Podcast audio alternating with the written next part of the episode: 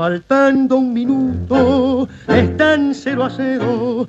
Tomó la pelota sereno en su acción, gambeteando a todos, al arquero y con fuerte tiro el marcador.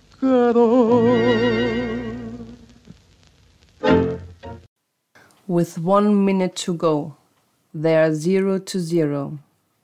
He took the ball, serene in his action, whirled around everyone and faced the goalkeeper. And with a strong shot, the defender broke. Hello, today we listen to El Sueño del Pibe, a recording of Osvaldo Pugliese from 1945. Hello, everyone, to our fourth episode of Around the World in 80 Tangos. Today from Berlin, like always. And as you might have noticed, this was a sort of a football reportage. These were the last words of the song El Sueño del Pibe, which means the dream of the boy. And it's about a boy who dreams of uh, leaving his, his miserable conditions and he promises his mother that he will get rich and famous and buy her a house. Uh-huh. And there are other also other uh, recordings, right? Yes, there is another recording of this song by the orchestra of Ricardo Tanturi with Enrique Campos, but also a very notable recording of Diego Maradona. He has a very nice singing voice, and of course, it's his song because he fulfilled this dream. Of course. And now with uh, the singer of the piece is Roberto Chanel. What the Yes. name? Yes, Roberto Chanel, his original, original name was Alfredo Mazzocchi, an Italian name, but it didn't sound so well for a singer, so they changed his name into this flashy perfume name, Roberto Chanel. Honestly, it's it's because of the perfume. Yes, Ah, okay.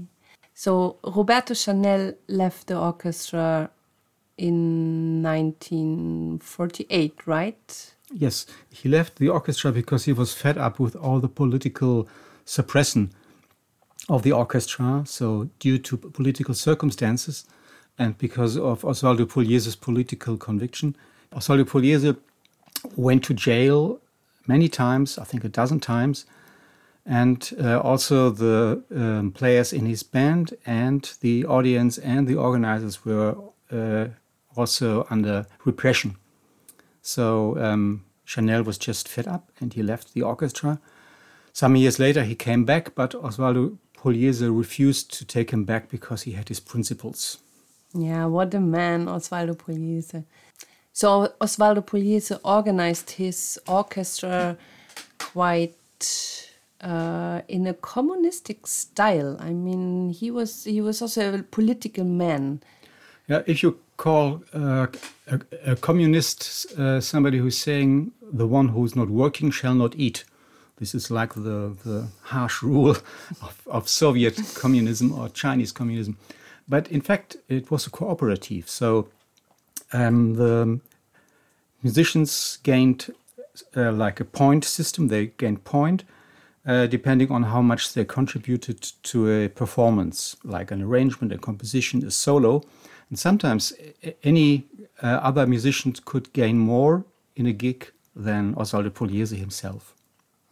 And I uh, hear that the story of when he formed his first orchestra, that uh, he was in jail in this time, and uh, it was not really clear when uh, they had the first uh, performance on stage. It was not clear if Osvaldo Pugliese can join the orchestra, right? That's right, that's right. He was released from jail uh, s- some days before they had the premiere on Corrientes.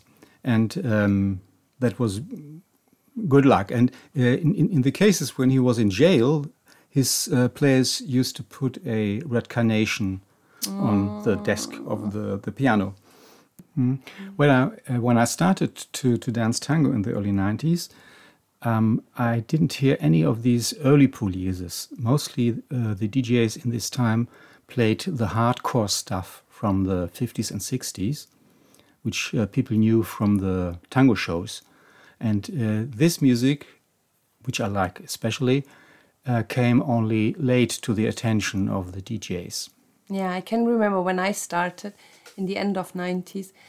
Yeah, I was no hardly. I have never heard these songs from the early Pugliese, and then later on, I when I start to DJ, I talk with some DJs and dancers, and they say, "No, Pugliese, you can't play in a milonga," and I say, "Yeah, but they are so nice pieces from the 40s," and most of them said, no, really? And I remember a small story when we were in Finland and sitting around the table with some other DJs, and then we were listening to these songs, and they say, "Oh, I've never heard this." So, please, DJs of the world, play more Pugliese from the 40s.